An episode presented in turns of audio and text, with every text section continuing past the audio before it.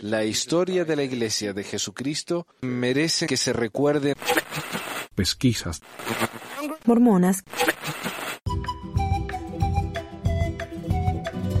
Hola a todos, bienvenidos al episodio 221 de Pesquisas Mormonas del 28 de julio del 2019. Les habla Manuel.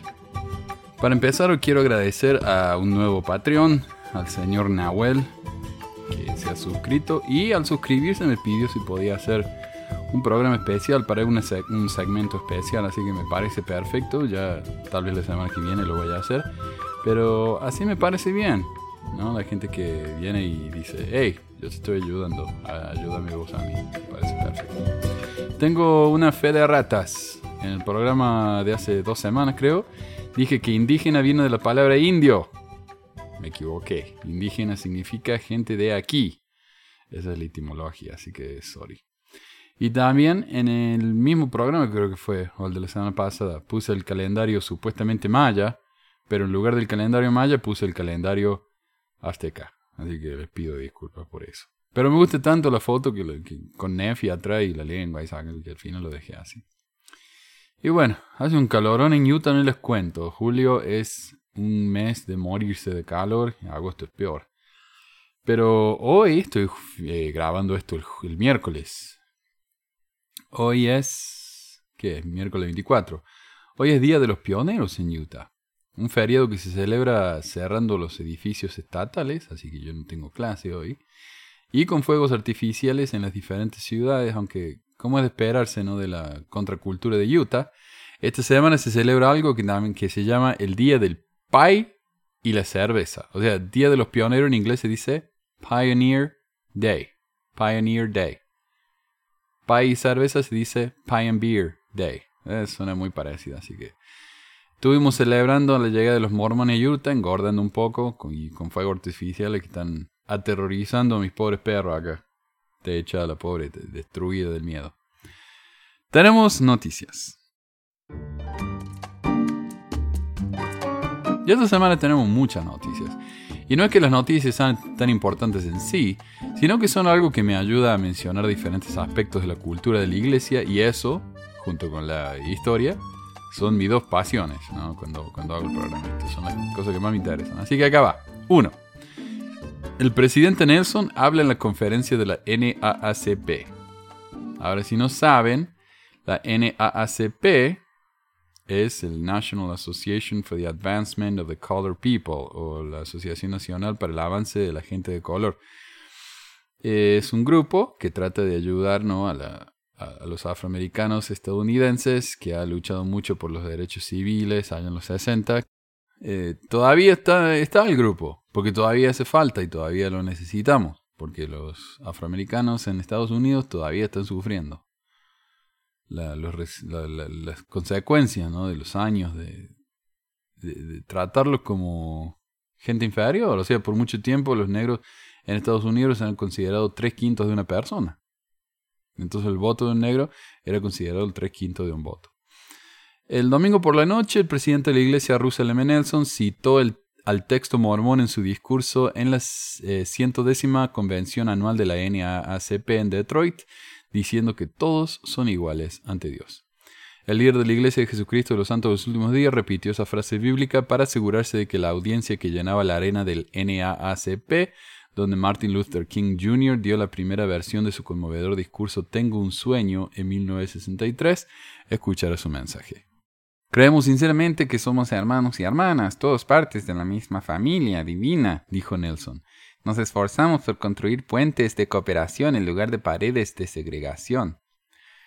Durante más de un año, los representantes de la fe con sede en Utah y la histórica Organización de Derechos Civiles Negros se han estado reuniendo, forjando una alianza de proyectos y planes para mejorar el bienestar de muchas comunidades afroamericanas. La asociación ha sido marcada por un sentimiento de respeto mutuo y el deseo de vincular las armas para ver si podemos capitalizar nuestras fortalezas respectivas y ayudar a más personas trabajando juntos, dijo Nelson en la convención. No tenemos que ser iguales o parecernos para amarnos los unos a los otros. Ni siquiera tenemos que estar de acuerdo para amarnos. Oh, perdón. Si tenemos alguna esperanza de reclamar la buena voluntad y el sentido de humanidad que anhelamos, debe comenzar con cada uno de nosotros, una persona a la vez. Como ejemplo, Nelson señaló al reverendo Franz Davis, quien ha sido pastor en la iglesia bautista Calvary de Salt Lake City durante 45 años y ha contribuido mucho a la esencia de la comunidad.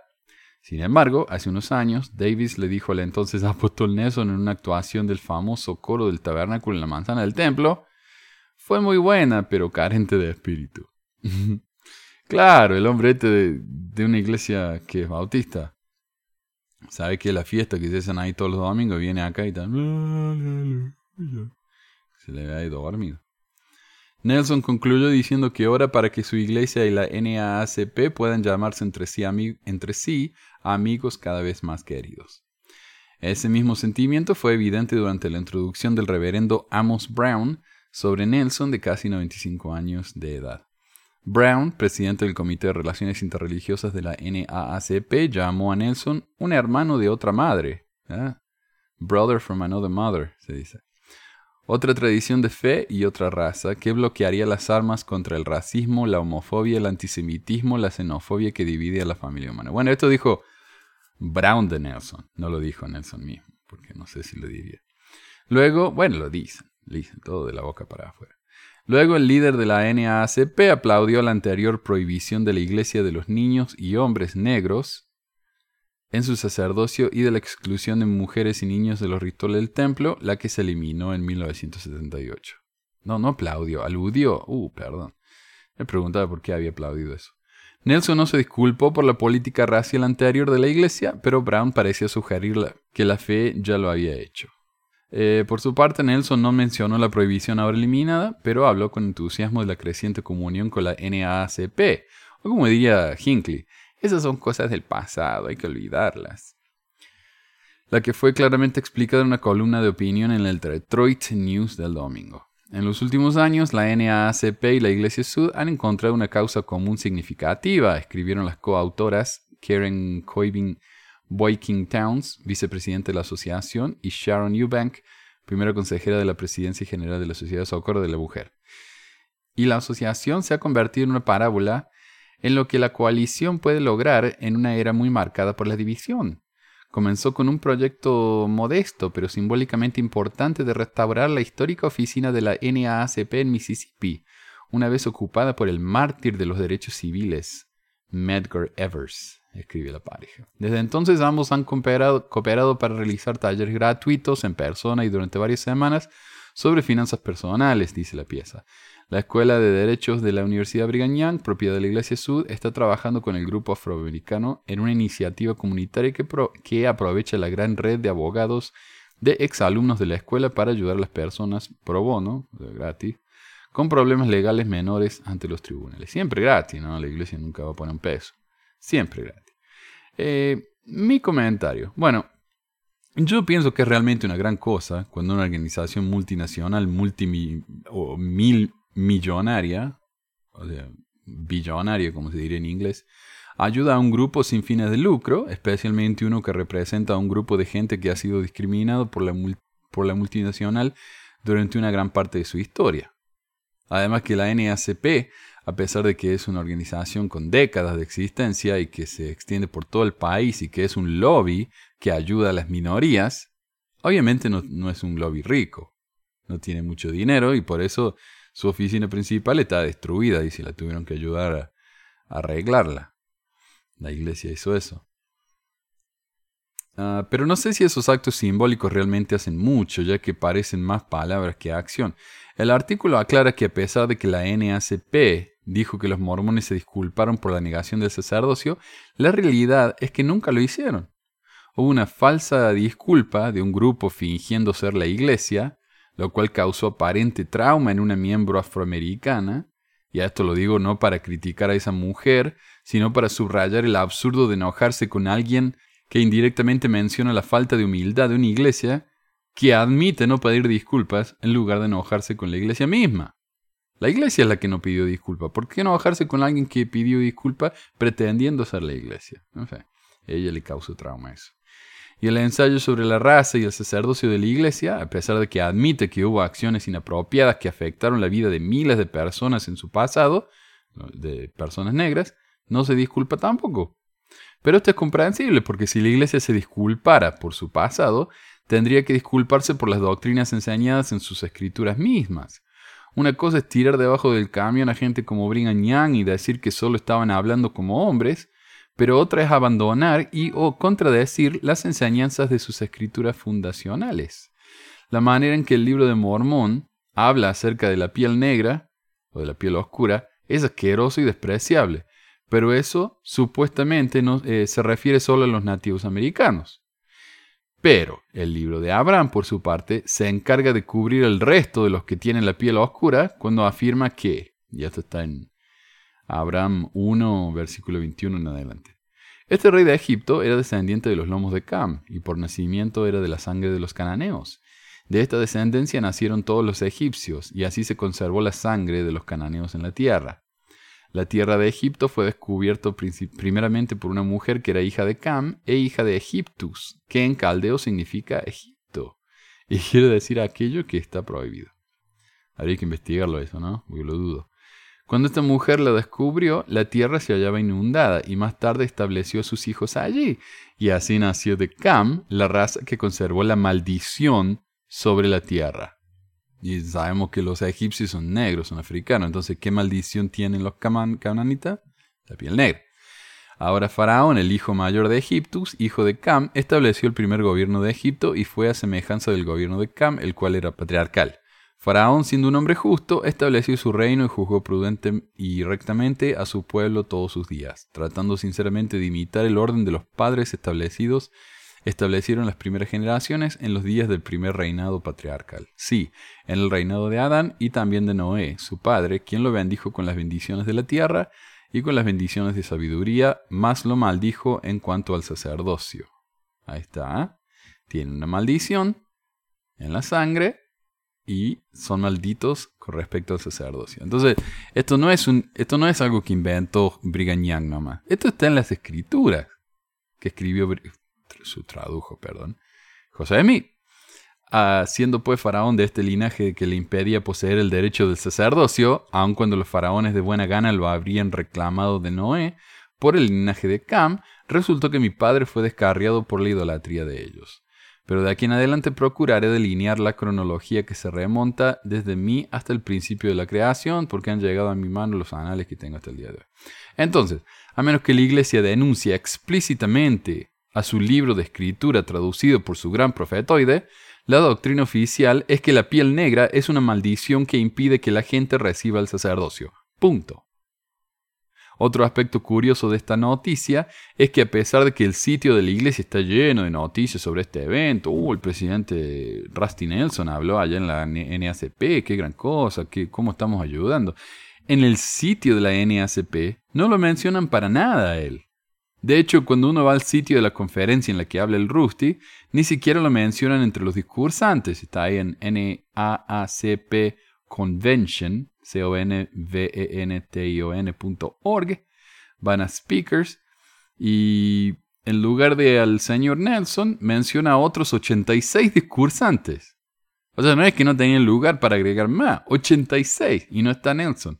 Entre ellos, la mayoría de los candidatos a la presidencia del Partido Demócrata y un tal Michael Kilgore, que me llamó la atención porque debajo de su nombre dice salmista, algo que me sonó a un título religioso, ¿no? Pero Kilgore es un hombre joven, de color y con trenzas largas atadas encima de su cabeza en lo que podría llamarse un mega man bun pero la descripción de Kilgore no menciona que sea un religioso, sino un cantante que participó en el musical Book of Mormon, el cual es una burla de la religión sud.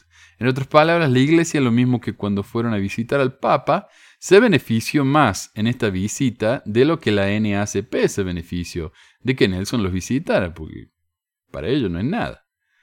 Finalmente, el sitio de la sala de prensa de la iglesia dice, en los últimos 18 meses, la primera presidencia ha hecho de su asociación con la NACP una alta prioridad. Los grupos se han reunido varias veces para perseguir esfuerzos educativos conjuntos en Chicago y San Francisco e iniciativas de empleo en Houston y Charlotte. Han personalizado los materiales y programas de servicios de autosuficiencia de la Iglesia para que sean más efectivos para la iniciativa. Las dos organizaciones también se reunieron en Temple Square, a la manzana del templo, en mayo pasado para llamar a todas las personas, organizaciones y gobiernos a que trabajen juntos para lograr una mayor civilidad y armonía racial.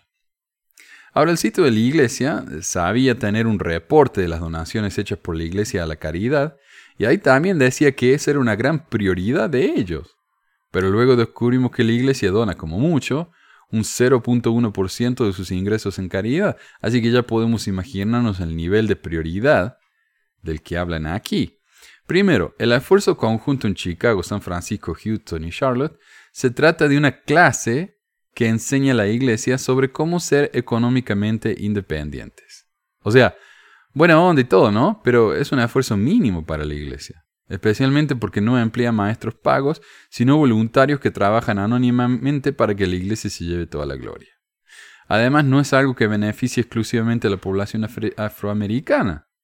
Entonces, ¿cómo es esto de que están trabajando juntos, que están beneficiando a esa comunidad? Esto es para todas las personas que tienen necesidad de aprender más sobre la economía personal que quieran ir. Con los recursos que tiene la iglesia podrían hacer muchísimo más que imprimir un par de manuales extras y tener a un par de maestros voluntarios enseñar una clase que puede o no beneficiar de manera real. Otra cosa que están haciendo para ayudar, según el mismo sitio de, la iglesia, y esto es para los que dicen que la iglesia no habla de cómo ayuda, ¿no? No, la iglesia hace mucho, solo que no lo mencionan. Sí, cómo no, acá tiene, mira. Es la renovación de la oficina de la NAACP en Mississippi. Pero según el artículo, según el artículo mismo reconoce, las alfombras y la pintura usada fueron obtenidas a gran descuento o precio costo por un obispo local que tiene contactos, mientras que la mano de obra fue hecha por los misioneros. Es decir, la iglesia gastó casi nada para llenarse de gloria, poder darse una palmadita en la espalda en público. Ah, y encima de eso, todos los participantes en las fotos que van a ver usaron camisa con el logo de la iglesia, obvio. Si quieren ayudar a la economía en estos lugares, más que imprimir manualcitos y tener en una clase un par de veces a la semana, si realmente quieren eh, ayudar, podrían comprar material a precio normal para ayudar a los negocios locales, pagar a empleados para que les trabajen en lugar de ser tan mezquino con sus miles de millones para luego llenarse la boca de lo mucho que hacen. Esta es una noticia triste, me parece, amigo. Bueno, un poco alarmante. Resulta que en Cancún hicieron un EFI, especialmente para la juventud, especially for youth, y un total de 139 jóvenes resultaron intoxicados la noche de este miércoles, el miércoles pasado, por la ingesta de alimentos en mal estado, durante un encuentro juvenil que terminó de manera dramática en una iglesia de los mormones, dice la noticia, ubicada en la Supermanzana 38 en la avenida Tikal, cerca de la avenida Chichen Itza. Los afectados son adolescentes de entre 14 y 17 años de edad, quienes presentaron cuadros de vómito, malestar estomacal, mareos y desmayos en una intoxicación masiva que fue reportada alrededor de las 20 horas y 15 minutos en la iglesia de Jesucristo del Santo de María. Esta situación de emergencia mayor movilizó a varias ambulancias de la Cruz Roja y de empresas particulares, las cuales tuvieron que ir y venir en varias ocasiones para trasladar a los jóvenes intoxicados a distintos hospitales. Claro, imagínense, 139 chicos. De manera inicial se informó que había más de 70 intoxicados y después de una intensa jornada, los cuerpos de auxilio reportaron a 139 personas, reportaron que 139 personas resultaron afectadas. Durante un evento en el que participaban alrededor de 430 jóvenes, principalmente de Cancún, Playa del Carmen y Chetumal. Perdón si lo pronuncio mal. Los primeros reportes señalaron que los adolescentes consumieron carne en mal estado, debido al intenso calor, por el fenómeno de la canícula y por un posible mal manejo en la preparación de los alimentos. El presidente de la estaca Cancún de la iglesia, Tony Saunders, comentó en el exterior del recinto religioso que realizaba una conferencia para la juventud con distintas actividades durante la semana. Dijo que los jóvenes desayunaron chilaquiles, y comieron carne de res en la tarde para después presentar los síntomas de vómitos, malestar estomacal y mareos. Ninguna este, incomodidad, ninguna molestia, sino fue posteriormente en la tarde, eh, después de la ¿No hay un proceso anterior de, calidad para dar, para posteriormente ofrecer a los jóvenes el alimento? un proceso de calidad. No somos restaurante, no somos empresa de Digo, pero- alimentos, pero- somos pero ofrecen- pero ofrecen el se, alimento. este, se dio un alimento el cual está este comprado, facturado con una empresa que dio el servicio. ¿Cómo se llama esta empresa? No tengo el nombre aquí y de todas maneras no lo podría revelar conforme a la información de Entonces la responsabilidad recae directamente sobre la empresa que proporciona el No lo alimento. sabemos, es algo que la Secretaría de Salud, la jurisdicción sanitaria Comentan, que comentaron ¿Pero qué fue los lo que les- se que le dio de comer? Comieron carne de res cruda, es lo que comentaban Eh, los jóvenes. Comieron carne de res, pero no en ningún momento estuvo Bueno, cruda. ellos, ellos mismos comentaron que, que estaba cruda. y Claro, eso si les pues, preguntas quién fue a Disney, todos van a levantar la mano, ¿no? sí. Este, pero no, fue carne la que comieron algunos de ellos. Ajá. Sí, ¿Y, lo que desayunaron? ¿Y escuchamos- lo que desayunaron qué fue? Chilaquiles. Chilaquiles. Sí. Sí, pero no este no fue el cuadro que manifestaron este en ese entonces, sino hasta la comida, que fue carne de res. ¿Y estos jóvenes qué se encontraban haciendo? Qué Es chida. una conferencia de juventud, tienen aquí clases de distintas índoles, de negocios, clases este, de este, elementos morales, de principios doctrinales, este, clases de artes, este, habilidades, de baile, de teatro, una semana de actividades múltiples, ¿sí? este, desarrollada especialmente para jóvenes entre 14 y 17 años de edad. ¿Su nombre Gracias. Tony Saunders. ¿Su Muchísimas cargo, gracias. ¿Su cargo cuál es, perdón? Soy este presidente de la Estaca Cancún de la Iglesia de Jesucristo de los Santos de los Últimos Días. Muchas gracias. Apóstol Mormón tira la primera pelota en juego de los Dodgers. Bueno, y esta no es una gran noticia, pero me pareció interesante, así que decidí leerla y me llevó a investigar varias cosas y aprender cosas que no tenía ni idea. Para empezar, la noticia en sí, la cual está en el sitio de noticias de la iglesia, dice... La noche familiar de la Iglesia de Jesucristo de los Santos de los Últimos Días en el estadio de los Dodgers se celebró en Los Ángeles, California, el viernes 19 de julio de 2019, mientras los Dodgers se preparaban para enfrentarse a los Miami Marlins. Miles de miembros de la iglesia y amigos fueron testigos de esta ceremonia. Miles de miembros. El elder Neil L. Anderson del Quórum de los Doce Apóstoles realizó el primer lanzamiento y fue capturado por el elder Gary Wild, quien se colocó en la base del bateador. La lista de los líderes de la iglesia que han participado en el primer lanzamiento ceremonial en este evento abarca más de 40 años.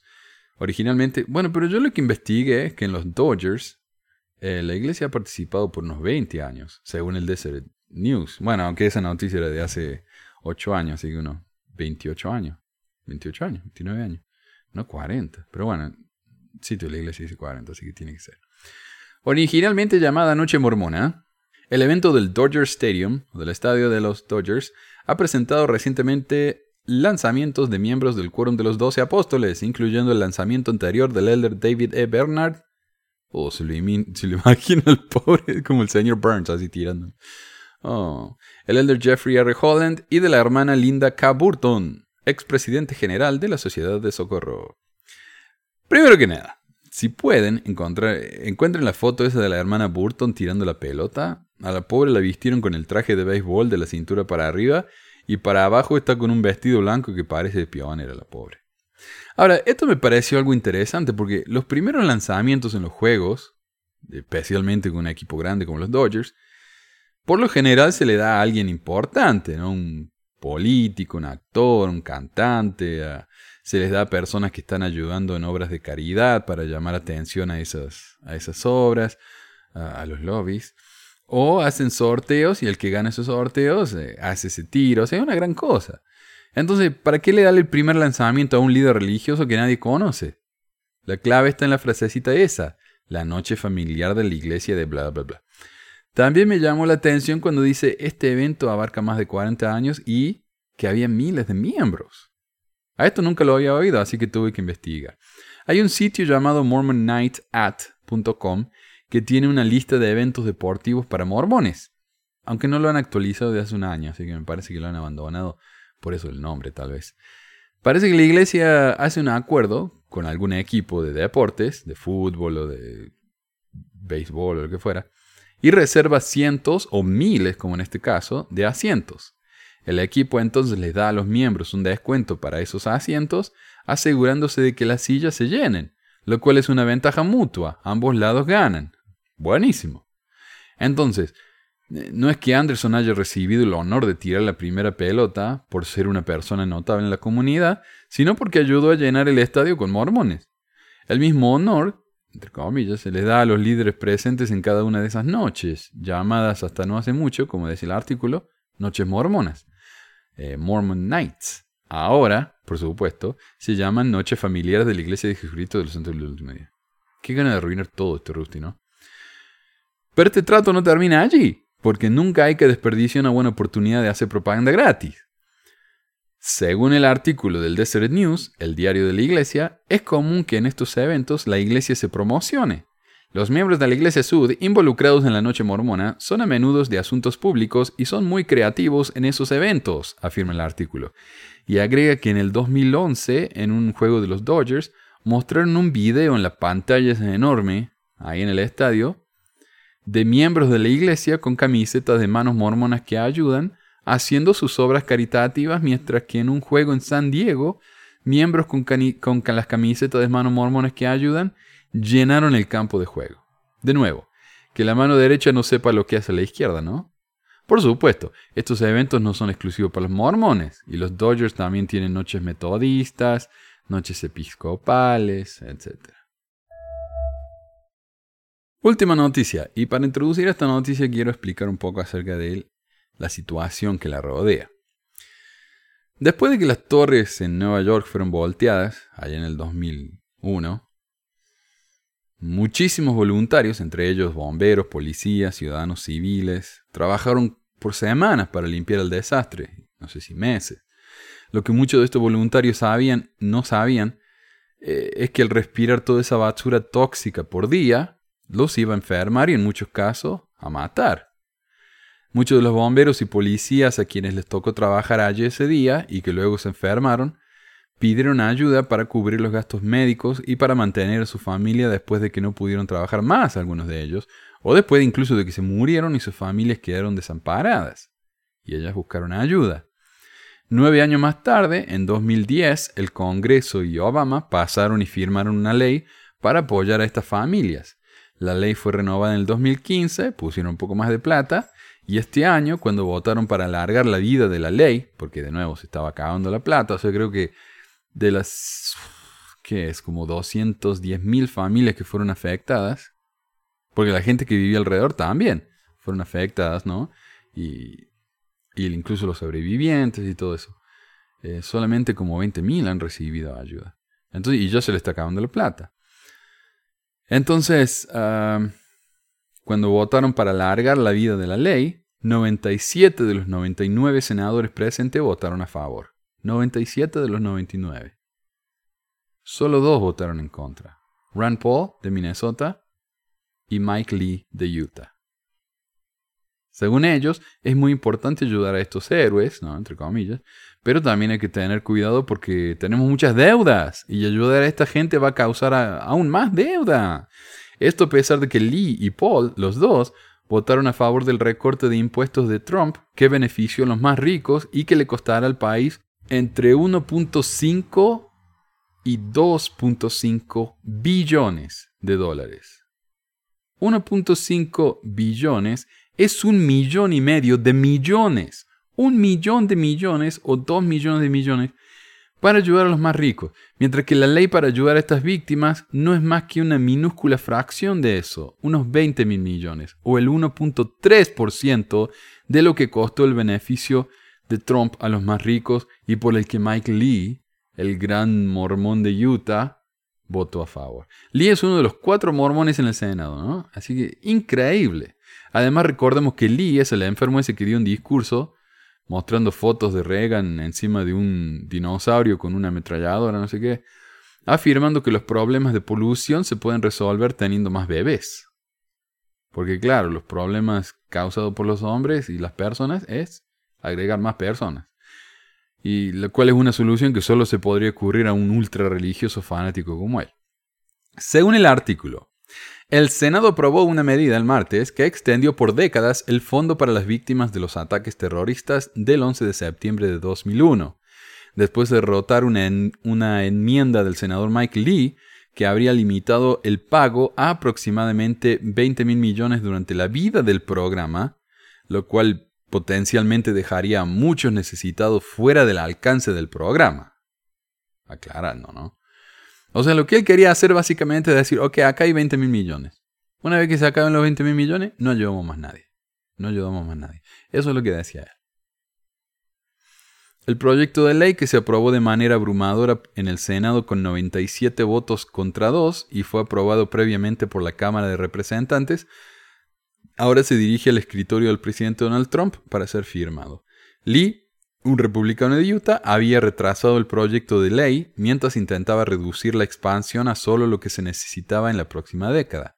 Su enmienda, derribada por una votación de 32 contra 66, habría otorgado 10.180 millones al fondo en los próximos 10 años y otros 10 millones después de eso. Lo que la ley dice ahora es, no, vamos a cubrir los gastos de todos los que lo necesitan hasta que se acabe la necesidad, no hasta que se acabe la plata. Porque esas personas trabajaron ahí, se vieron afectadas, sus familias se vieron afectadas, hay que ayudarlos. Mucha gente literalmente dio su vida para ayudar. No los que estaban en la torre cuando los aviones chocaron, sino que después.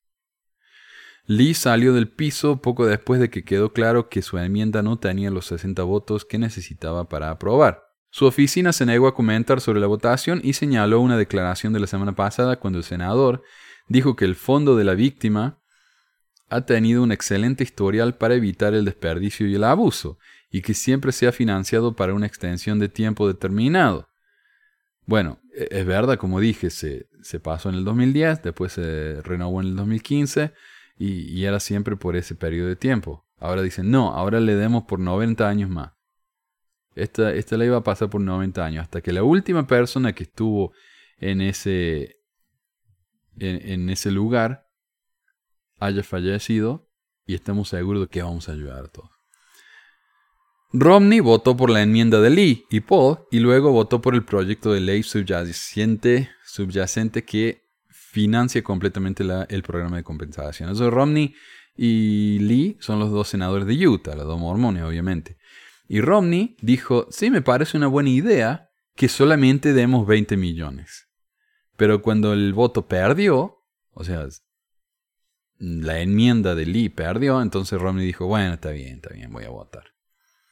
O sea que Romney también tenía la opinión de que estamos gastando mucho. ¿Para qué vamos a ayudar tanto? Vamos a tirar plata ayudando a esta gente. Lee y Paul indignaron a los socorristas y a sus defensores después de que se opusieron en la votación final sobre el fondo que cuenta con un amplio eh, apoyo bipartidista. Lee se había opuesto a la idea de darle luz verde a la extensión por los próximos 73 años, tal como estaba escrita en la legislación, y argumentó que se necesitaba más supervisión.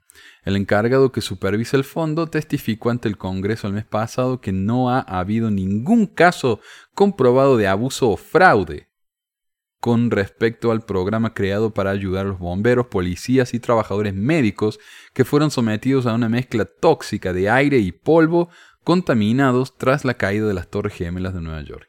Si bien el esfuerzo por ampliar el fondo de las víctimas ha estado en marcha durante algún tiempo, el comediante Jon Stewart le dio un foco nacional al avergonzar al Congreso por no haber atendido a los primeros respondedores, muchos de los cuales padecen cáncer u otras enfermedades probablemente provocadas por su trabajo en la zona cero. Así que ahí está, ¿no?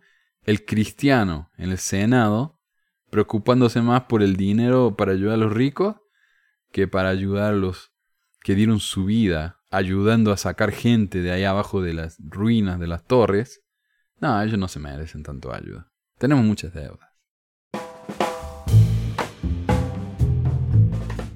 Nos llegaron mensajes.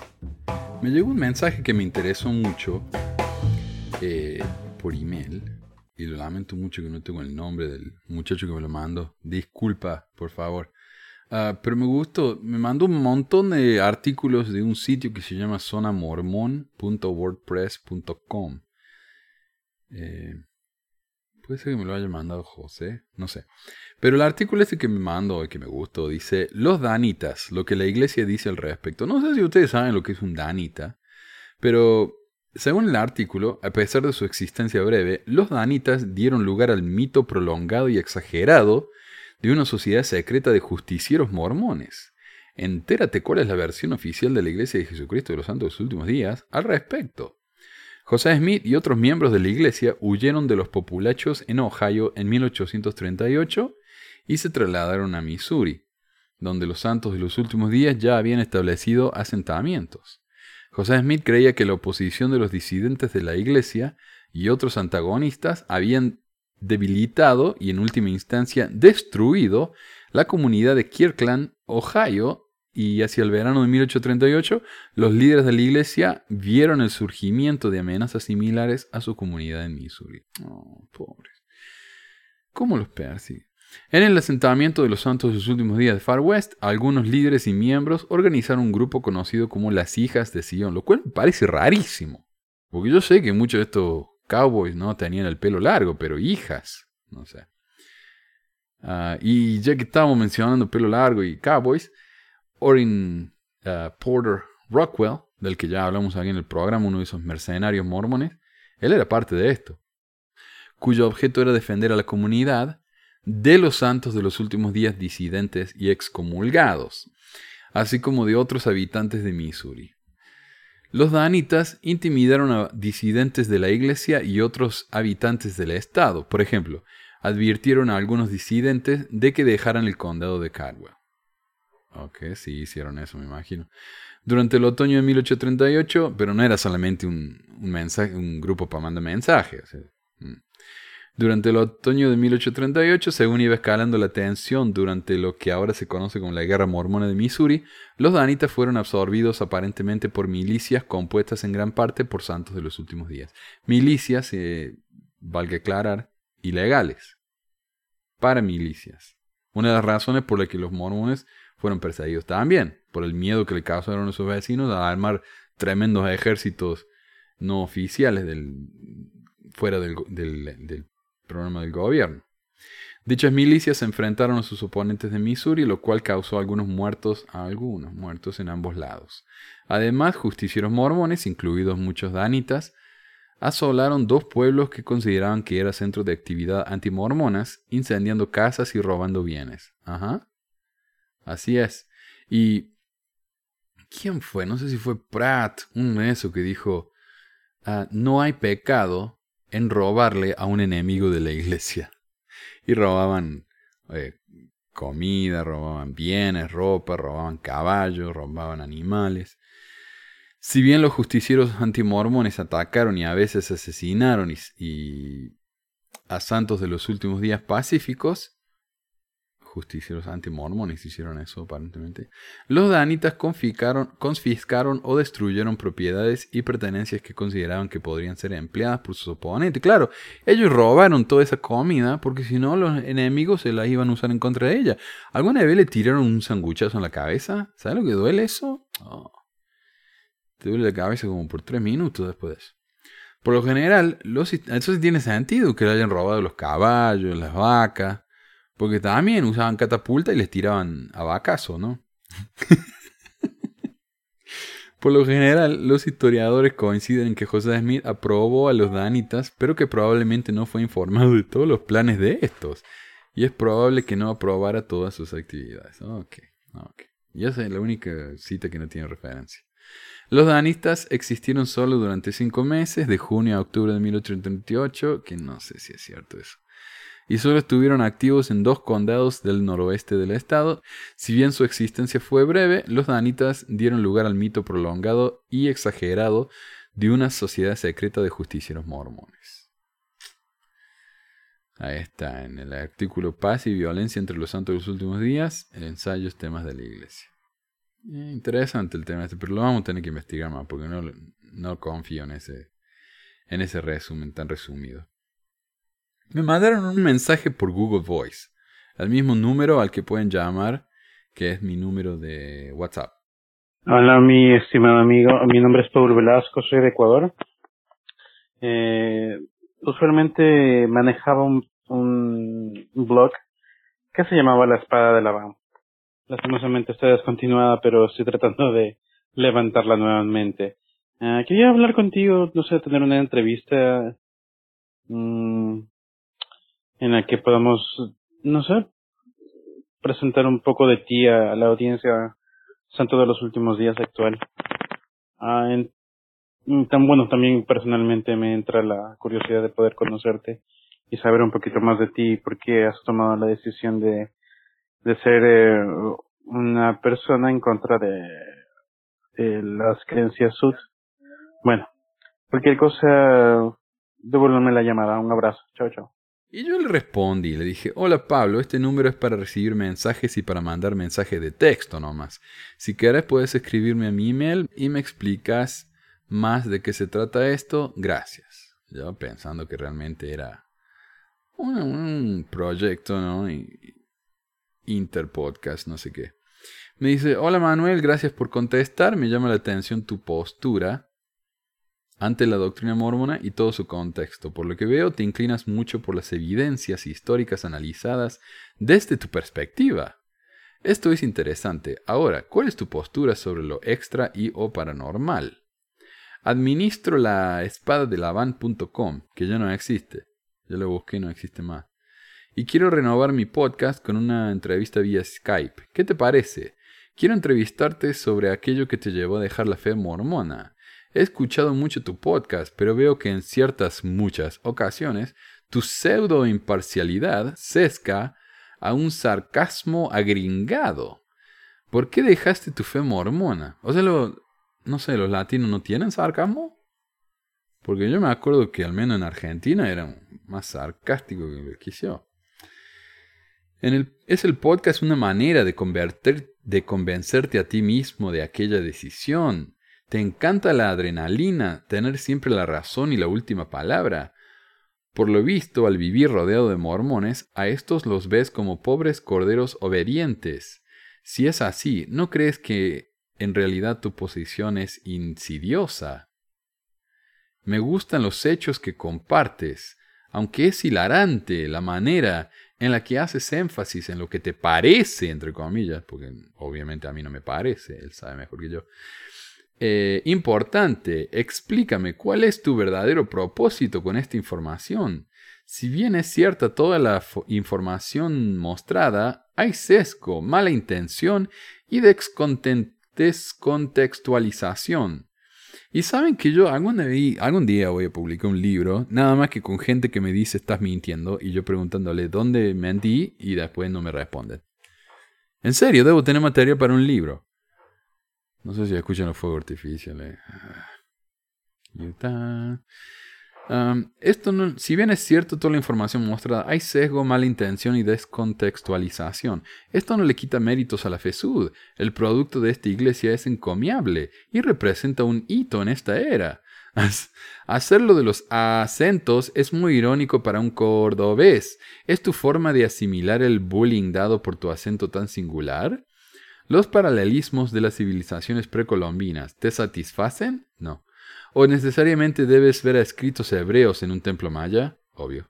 Bueno, y eso me, me escribió, ¿no? Y yo le respondo y le digo, te doy un consejo, si vas a pedirle un favor a alguien, no empenses insultándolo. O sea, si, si yo voy a pedirle a alguien, qué sé yo, al Benji, le digo, che, Benji, vení al programa. No le voy a decir, eh, porque quiero eh, demostrar lo idiota que sos. No, vamos. Le voy a hablar al menos bien para que venga. Después que viene, por ahí le, hago las preguntas duras, pero al menos, ¿no? Mostré un poco de respeto por la manera en que me habla. Entonces yo le dije, no empeces insultando si vas a pedir un favor. Y mi acento cordobés no es una vergüenza. Y parece que estás proyectando, flaco, le dije. Bye. Eh, porque sí, a mí nadie me ha hecho bullying por, por tener acento cordobés, más que idiotas como él. Si es que esto es bullying, o sea, yo estoy viejo como para andar recibiendo bullying, me parece a mí. Y él me dice, en serio, comprendo el hecho de que no estés en la iglesia y además que tengan material sensible que la gente no accede con facilidad. Mira, tratemos de no ver las grietas en el cristal, ser objetivos desde ambos lados. O sea, como uno es objetivo si no va a mirar la grieta en el cristal. Yo soy un mormón que también le gusta leer y que gracias a BYU y también, como muchos, ha accedido a material que trata de desacreditar la iglesia. ¿En BYU y? Eso no lo había escuchado. Pero tanto por evidencia y por fe, creo en la necesidad de ritos, manipulación del espectro astral. Purificación. Ay, hippie el, el mormón este, ¿no? Ah, son cosas que no le compete únicamente a la iglesia mormona. He vivido en carne propia la terrible decepción que provoca un mal líder, el elitismo y discrimination. No sé por qué me lo puso en inglés. Ah, el amor nulo y fra- el, nulo amor fraternal y el interés de ciertos miembros y líderes. Pero he aprendido que eso pasa en toda esfera de existencia. Vivo en Ecuador, soy músico y profesor universitario. Leer y aprender es un don para mí, usar la información que recibo una necesidad. Bueno, entonces yo le respondí, tiene sentido, entonces, imagino yo, el que seas profesor y tan educado, tiene sentido que me ataques personalmente. Lo siento, pero no tengo ninguna intención en ayudarte. Suerte con todo. Bye. Y nunca más respondió. Finalmente, ah, alguien me hizo una pregunta, también me dejó un mensaje en WhatsApp, creo. Aló, Manuel. Eh, primeramente, quería felicitarte por tu programa. Me gustaría, si puedes incluir en alguno de los temas que tratas, eh, esto de, cómo llaman a un, a un obispo, a un obispo mormón. Eh, ya que eh, hay algunos artículos, por ejemplo, en, en Mormon que hablan acerca del llamamiento, hay un hay una copia de, algunos requisitos que se sigue para llamar a un obispo mormón. Y bueno, me causa controversia el hecho de leer que dice que llama, no llaman a un obispo si es que ha tenido pues una, una falta o un consejo disciplinario antes. Bueno, mi, pregunta es la siguiente, ¿por qué, ¿por qué sería así? Si tienes alguna información. Eh, bueno, mi razonamiento va así, ¿no? Si, si la iglesia llama líderes para dirigir la iglesia supuestamente, eh, los llama por revelación, ¿correcto? Entonces, a llamarlos por revelación puedes escoger entre un grupo de hermanos, X, este, X hermanos, a fin de poder llamar un, próximo líder, bueno, en este caso un obispo. Yo no creo que sea determinante si ha tenido un consejo disciplinario o no, ya que en las escrituras se nombra de que cuando uno ha tenido una falta, le ha confesado, pues es, perdonado, ¿no? Y eso es parte de un consejo disciplinario. Y acaba también algo que en las escrituras dice que ya no recuerda más su falta. Y Aquí si uno ha confesado sus pecados, yo el Señor no lo recuerdo más. Y tú dijiste pues que uno cuando a veces se va de la iglesia o, o quiere que retire su nombre, sigue su nombre ahí. Y bueno, en este artículo de Mormon dice pues que cuando uno tiene un consejo disciplinario, a veces este sale su nombre con una anotación. Una vez que ha terminado el, el tiempo del consejo disciplinario, pues supuestamente lo borran, ¿no? Pero parece que no es así, porque esa inscripción sigue, a pesar en el área o en el o en las oficinas generales de la iglesia, cosa que no debería ser, porque si el Señor olvida las faltas, porque la iglesia las sigue teniendo como anotación, a pesar de que tú no las puedas olvidar. Y yo no sé, de seguro. Pero yo te puedo dar algunas experiencias que tuve yo llamando a gente a cargos de, de liderazgo. Y cuando yo lo tuve, a, cuando Jim Mal pertenecía, eh, participaba mucho acá en el programa, él me comentó que una de las razones por las que se fue o, se decepcionó con la iglesia es que cuando llamaban a, líderes en el barrio, buscaban de los que podían, de lo que había, votaban entre no, no votaban, pero hablaban entre ellos, ¿y qué te parece este? ¿Estará bien? ¿Sí? ¿No? Ok. Y así los llamaban. Entonces, de inspiración, nada, ¿no? Eh, como decía, hay un, hay un líder de la iglesia que, pucha, no me acuerdo, es uno de los Smith, que es famoso porque decía malas palabras en la conferencia, algún día tenemos que hablar de ese hombre. Eh, pero era un, un tipo muy honesto. Y él decía en la conferencia, ¿saben qué? Si yo no hubiera sido nieto de, de José Smith, yo no habría estado acá. O sea, 5% en la iglesia es revelación y 95% es relación. Dale con el fuego de miércoles. Ahora, si eso es lo que me preguntas, Así se eligen los líderes. O sea, yo tenía un, un, obispo acá que... O sea, yo trabajé para un obispo como por cinco años acá en, en Ogden. Yo era el secretario ejecutivo, era el que llamaba a la gente para que hiciera las oraciones, yo organizaba las entrevistas con el obispo. Eh, cuando alguien necesitaba la capilla para algo, para un juego de básquet o para una boda, tenían que hablar conmigo. Y yo estuve ahí, como digo, cinco años con un obispo. Y el consejero de este obispo, un tal Anderson, que nombre bastante común acá, se llama Jared. Eh, el tipo este era medio... mm, no me gusta mucho a mí, porque él le decía cosas como... El obispo, por ejemplo. No, obispo es un hombre bueno, hombre bueno, humilde.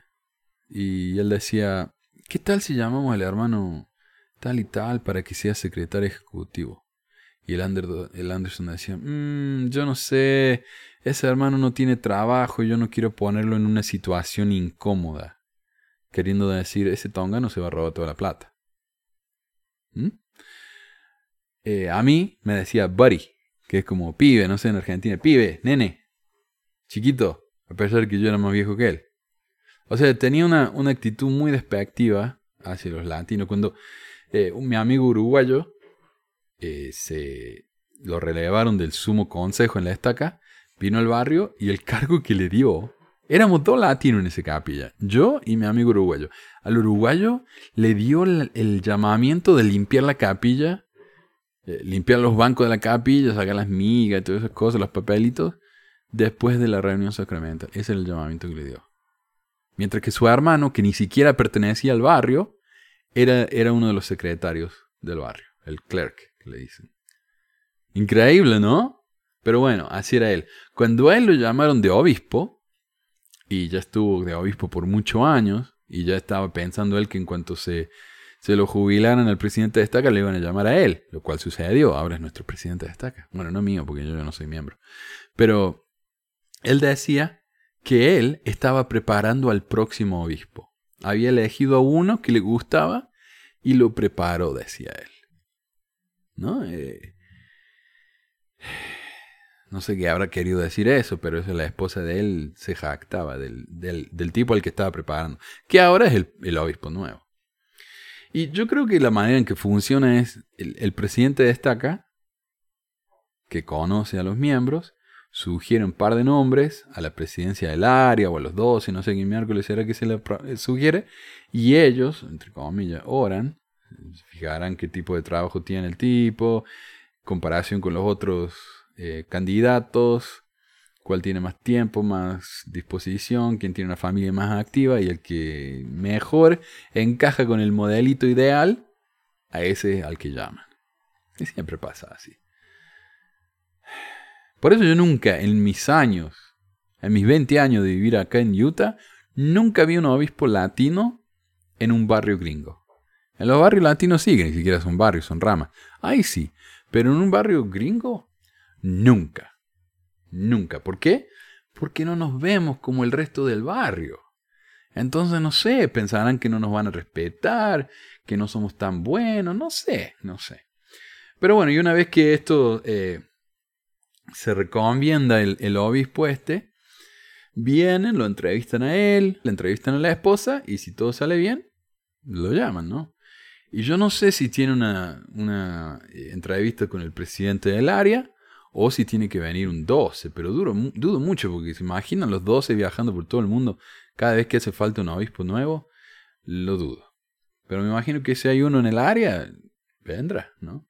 Y entonces ahí el obispo eh, va y llama al resto de sus consejeros y, todo eso. Y así es como se llama a un obispo en la iglesia. Y eso es una, una decepción que yo también tuve. No sé si fue una decepción, fue como una revelación para mí, que fue muy similar a lo que me dijo Gilmar. Yo estaba en la misión y mi presidente de misión una vez se paró en el púlpito y dijo, hay muchos misioneros que me dicen eh, que les gustaría ir a tal y tal ciudad. Y yo pensé que iba a decir, no hagan eso, porque esto se hace por revelación. El Espíritu me va a decir a dónde tienen que ir. No, dijo, me parece muy bien que me digan a dónde quieren ir, pero también díganme con, si, si es que quieren estar con alguien en particular y yo lo arreglo. Hacemos que, que sea así. Eh, Él se estaba tratando de, de aliviar un poco el trabajo, ¿no? Porque me imagino lo difícil que debe ser organizar compañerismo en los diferentes barrios. Y yo le dije, ah, yo quiero estar con el Elder White.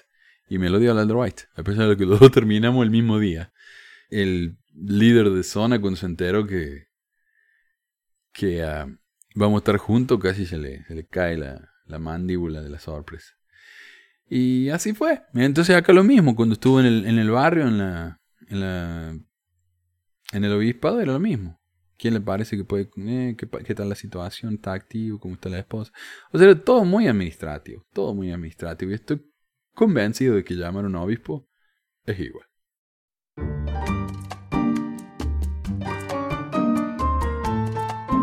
Anoche había grabado la mitad del tema del día cuando los fuegos artificiales salieron de control y ya no pude ni no pude hacer nada.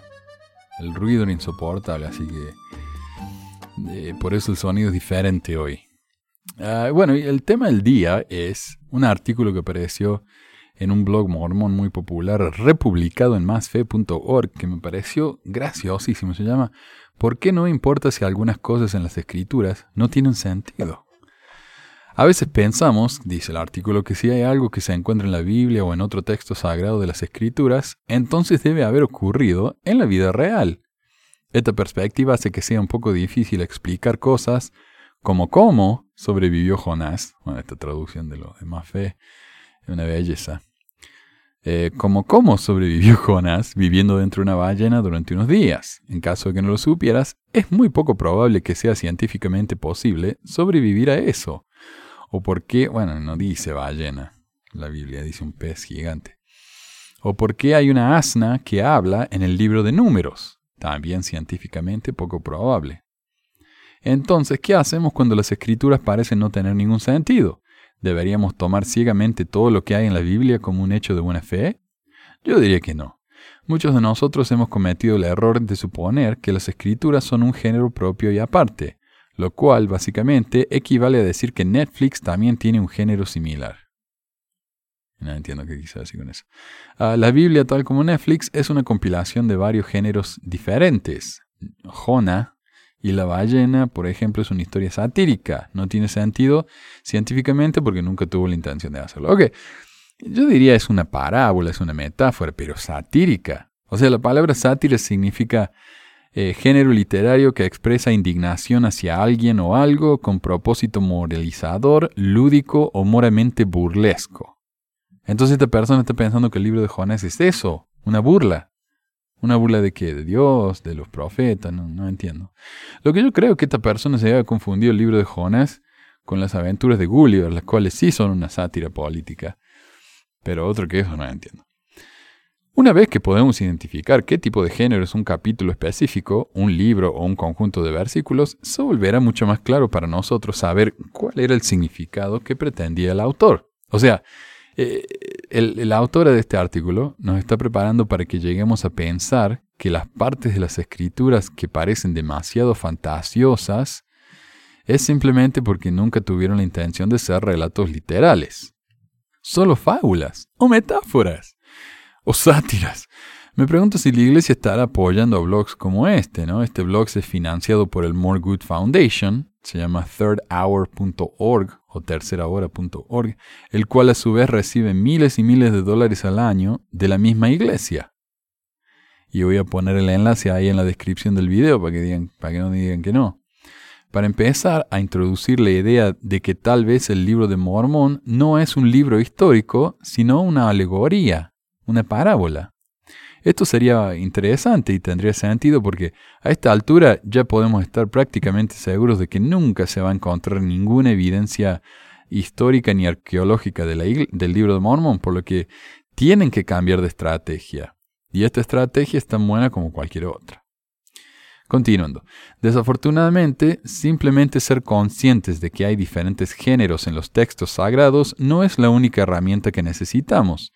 También es útil poder identificar diferentes géneros para que podamos comprender lo que realmente está sucediendo en el texto. O sea, si ustedes encuentran algo en el libro de Mormón, por ejemplo, o en la Perla de Gran Precio, aparentemente, o en el Doctrine y Convenio, que no tiene ningún sentido, no se preocupen. No es algo que debe ser entendido literalmente. Tal vez es una novela de crimen, ya que habla de géneros literarios. Tal vez es una novela de ciencia ficción. Tal vez es una parábola, una metáfora. Pero todo, a pesar de todo, es verdad. Aunque no sea verdad. Sin embargo, esto no es tan fácil como parece. Por lo general podemos identificar los tipos de géneros en películas, libros y videojuegos porque ya estamos familiarizados con las opciones de género que el autor o director tuvo que elegir. Y será por eso que hay tantas guerras, descripciones de guerras en, en el libro de Mormón, porque a José Smith le gustaban los libros de acción. Desafortunadamente, los géneros de hace miles de años no siempre coinciden con los modernos, por lo que nos puede resultar un poco difícil identificarlos sin un poco de práctica. Para comenzar tu recorrido hacia la comprensión de los géneros de las escrituras, a continuación enumeraré algunos géneros diferentes. 1. La creación y sus mitos. Y esta sección es tan interesante porque al escribir mito, o sea, obviamente está diciendo que es mitología, pero entonces después trata de arreglarla diciendo, sí, es un mito, pero no es un mito, es real, aunque no es real, es un mito. Y un. La palabra mito aquí no significa que la historia sea falsa, ahí está. La definición más básica de la palabra mito es simplemente una historia tradicional de eventos que sirve para desarrollar parte de la visión del mundo de un pueblo o para explicar una práctica, una creencia o un fenómeno natural. La mayoría de los mitos de la creación presentan un estado de caos, la llegada de un ser todopoderoso y organizado y la creación de la tierra y los seres por este ser todopoderoso. Es verdad, esos mitos de, la creación existen en muchísimas culturas alrededor del mundo. ¿Suena familiar? Ahora, no estoy diciendo que la historia de la antigua Grecia de Zeus y el Génesis sean iguales. ¿Por qué no? Si los dos son mitos. Tampoco estoy diciendo que todo el Génesis deba ser visto simplemente como simbolismo y leyenda. ¿Ok? A pesar de que es un mito. Desde mi perspectiva, la creación del mundo por Dios es un acontecimiento históricamente real. Y bueno, a mí yo estuve buscando y no lo puedo encontrar, pero hace un par de conferencias atrás, creo que fue Oaks o Holland, uno de esos dos, que dijeron, Adán y Eva eran seres reales, que vivieron en un Edén real. O sea, todo literal, decían ellos. Así que, ¿cómo puede ser mítico si es literal? Sin embargo, estoy diciendo que comprender el propósito y las características de los mitos de la creación son extremadamente útiles.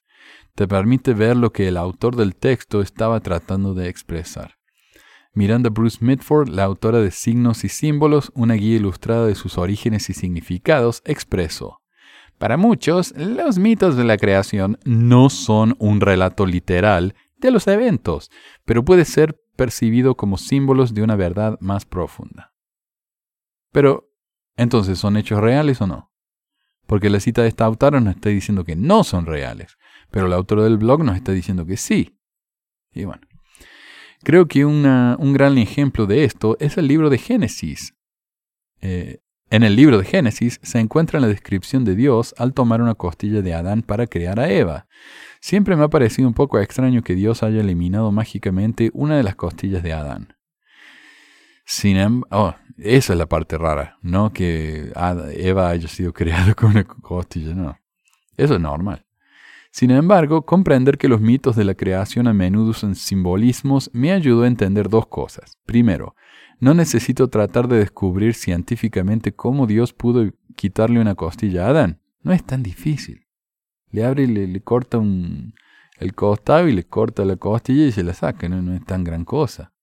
Segundo, pudo obtener información mucho más profunda cuando veo las cosas de manera simbólica en lugar de verlas como un relato histórico. Ahora, qué curioso que afirma esto, pero no da ningún ejemplo. O sea, nos da el ejemplo de Adán y Eva y dice que es simbólico. Pero ¿es simbólico de qué? No nos dice. ¿Qué lección profunda puede tener, eh, puedo yo aprender al leer que Dios hizo a Eva de una costilla de Adán? O sea, ahora esta mujer nos está diciendo que este mito no es literal, como afirmó antes, sino que es simbólico. Pero la lección que nos da esta escritura es machista y paternalista. La mujer viene de una pequeñísima parte del hombre, su costilla, una costilla, lo cual significa que la mujer viene del hombre y es mucho más insignificante que él. ¿O me equivoco? No sé, porque estoy buscando el simbolismo y no le encuentro otro. Ahora, dice ella, me gustaría señalar que solo estoy sacando estos puntos de vista de la nada. De hecho, eh, oh, no estoy sacando estos puntos de vista de la nada.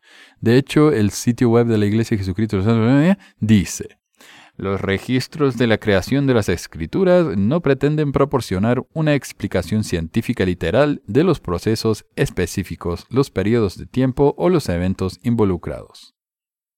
Y de nuevo, como digo, tal vez la iglesia está tratando de alejarse del libro de Mormón como algo literal, histórico, y está tratando de cambiarlo para que sea algo simbólico.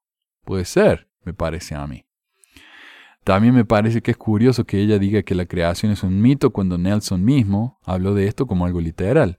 Según él, los hombres tienen una costilla menos que los perros y los gatos, eh, lo cual es evidencia de que Dios usó esa costilla extra para formar a la mujer. Parece que alguien se olvidó de mandarle el memo al Rusty de que esto no era más que un mito, es decir, algo que realmente sucedió de manera literal, pero es solo un símbolo que representa algo diferente a lo que dice y que nos enseña algo más profundo, pero también es lo que dice, porque lo que las escrituras dicen es verdad. Claro como el barro, ¿no? 2. Las fábulas. Probablemente aprendiste esto en la escuela, pero si eres como yo, nunca pensaste que podría aplicarse a las escrituras. En caso de que necesites un repaso, una fábula es un cuento, típicamente con animales como personajes principales, que transmite una moraleja. La historia de Balaam y la asna que habla, que mencioné anteriormente, es un buen ejemplo de esto. En la historia, Balaam está tomando algunas decisiones bastante malas. El Señor envió un ángel para detener a Balaam, pero desafortunadamente no pudo ver al ángel. Su asna, sin embargo, pudo hacerlo, por lo que su asna intentó tres veces de evitar que él fuera hacia el ángel con su espada desnuda. En respuesta, Balaam golpeó al asna, quien respondió preguntándole qué hizo ella para merecerse este trato. Si estás viendo esta historia pensando que es un relato histórico, te toparás con el hecho de que sabemos que los animales no hablan. No.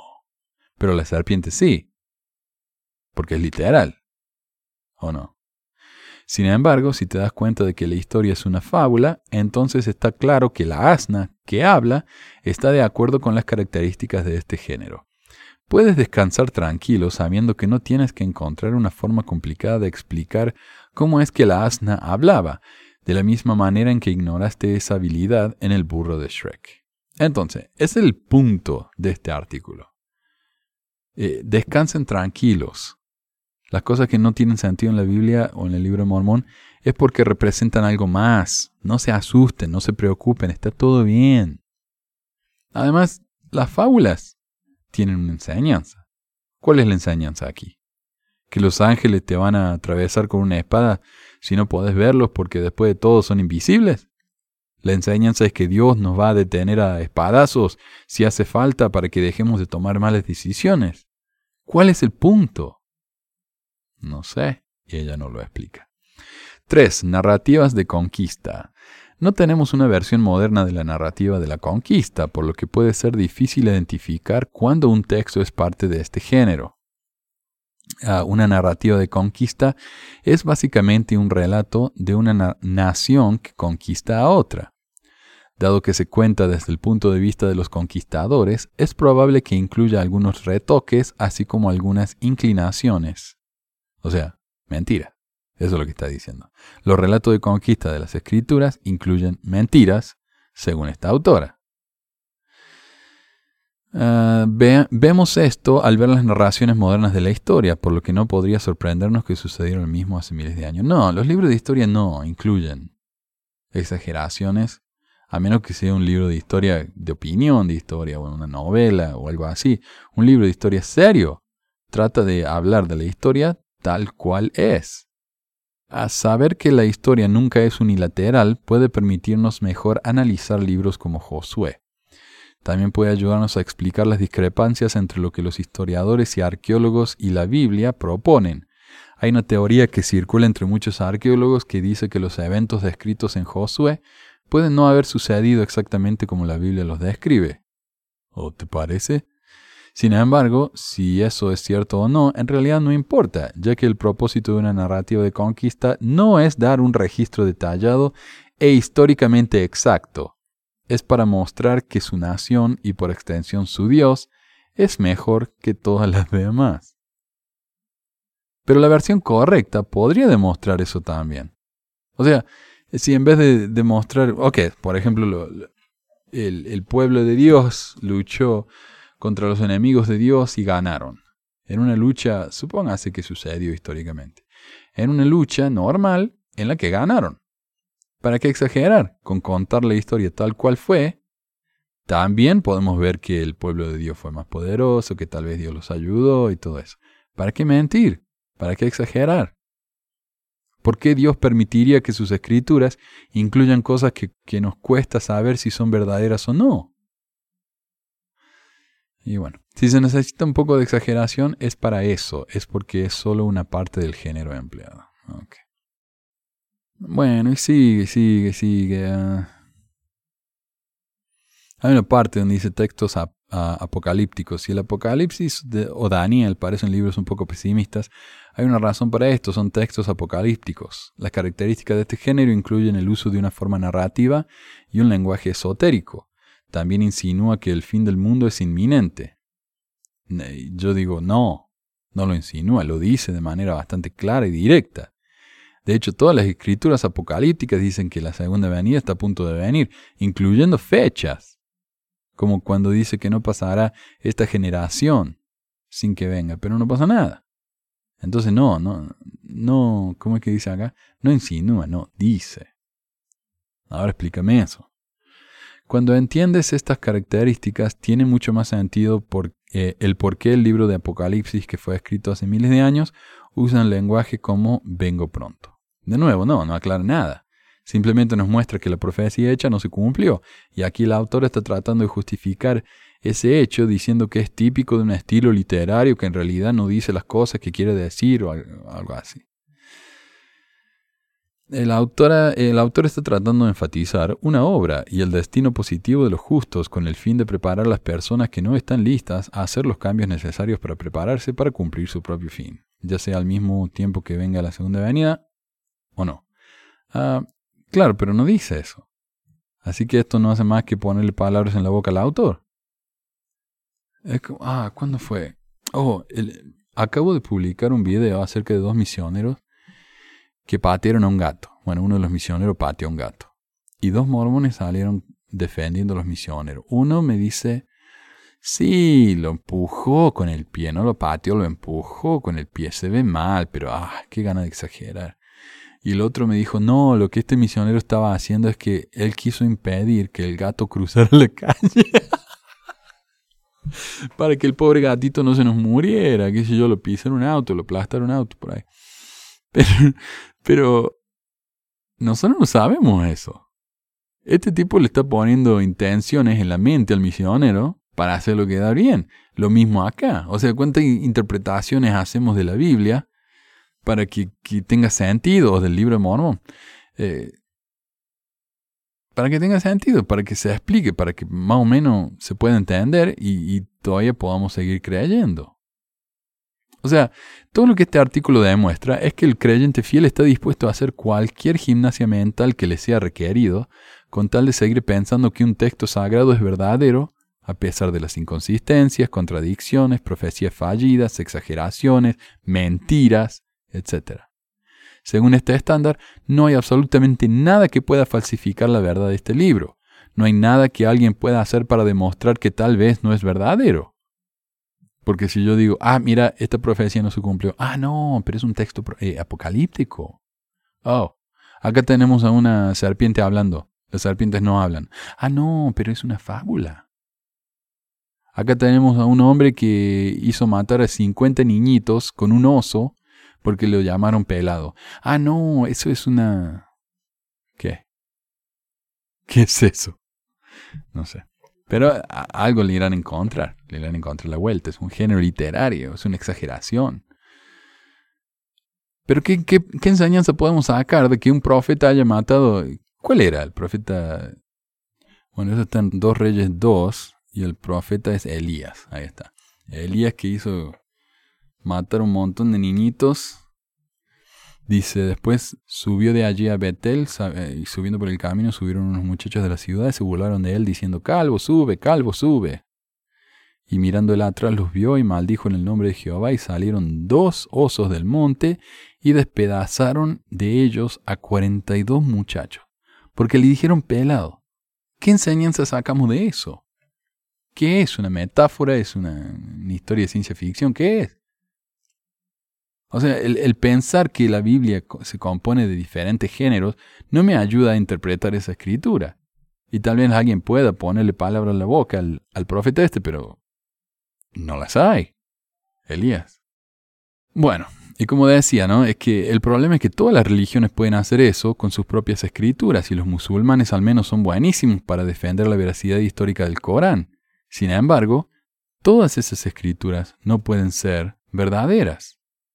Porque si el Corán es verdadero, entonces hay parte de la Biblia que no pueden ser verdaderas. Si la Biblia es verdadera, el, el Bhagavad tampoco es verdadero. O sea, esta- estas creencias religiosas son exclusivas. Si religión A es verdadera, religión B es falsa. Si la religión B es falsa, religión A y C son falsas.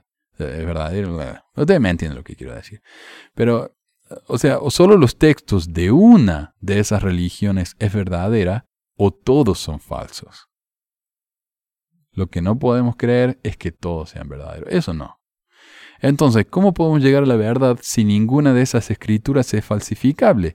Ni la veracidad de un texto no se ajusta a la lógica y a la verdad tal como la entendemos en la realidad.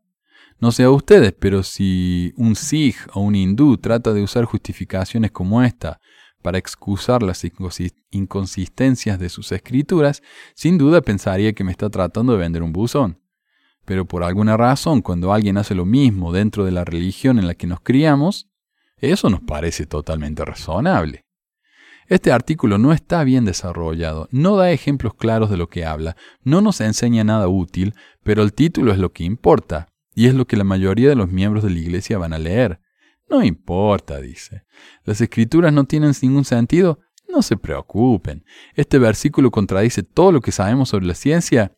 No se asusten, porque, oh, está todo bien.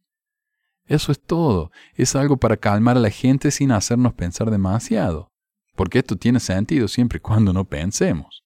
La autora de este artículo ya pensó en estos problemas por nosotros y supuestamente los resolvió. Eso debe ser suficiente para cualquier buen mormón, como diría la señora del departamento de preguntas.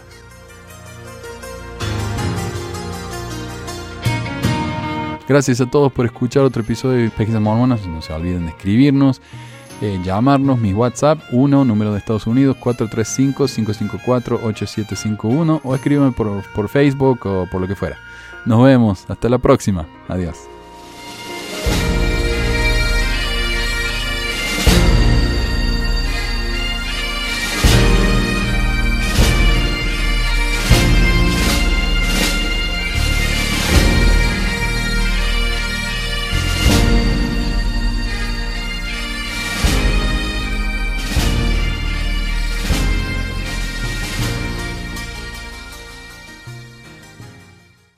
¿Cómo vivió, cómo, cómo sobrevivió Jonas que sea científicamente, que sea científica, que sea científicamente posible, que sea científicamente posible sobrevivir a eso? Homilías más conocidas en el libro de Mormón es el discurso. Libro de Mormón